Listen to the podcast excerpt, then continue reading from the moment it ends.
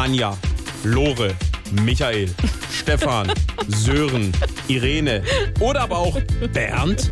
Alle haben so einen Hals, wenn es um die Nebelschlussleuchte geht. Hier ist die SWR3 Morning Show. Und ihm platzt der Kragen, Gernot Hassknecht. Liebe Autofahrer, es ist nicht immer leicht, auf unseren vielbefahrenen Straßen den Überblick zu behalten. Gerade wenn das Wetter sich von seiner beschissensten Seite zeigt. Damit wir aber auch bei starkem Nebel von unserem Hintermann gesehen werden, haben unsere Autos hinten eine Nebelschlussleuchte. Ein tolles, rotes Licht, das wir einschalten dürfen, sobald wir weniger als 50 Meter weit sehen können.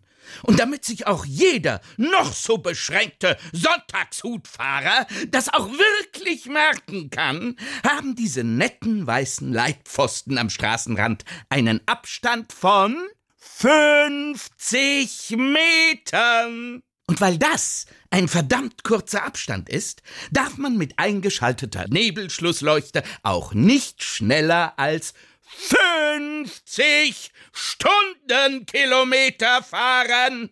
Wer also mehr als einen Leitpfosten weit gucken kann oder schneller als 50 fährt, dem sage ich, Mach gefälligst dein Kfz-Solarium da hinten aus, sonst schmelz ich dir damit dein sowieso schon weichgerütteltes Hirn endgültig weg und zeig dir mal, was so ein Leitpfosten sonst noch alles kann.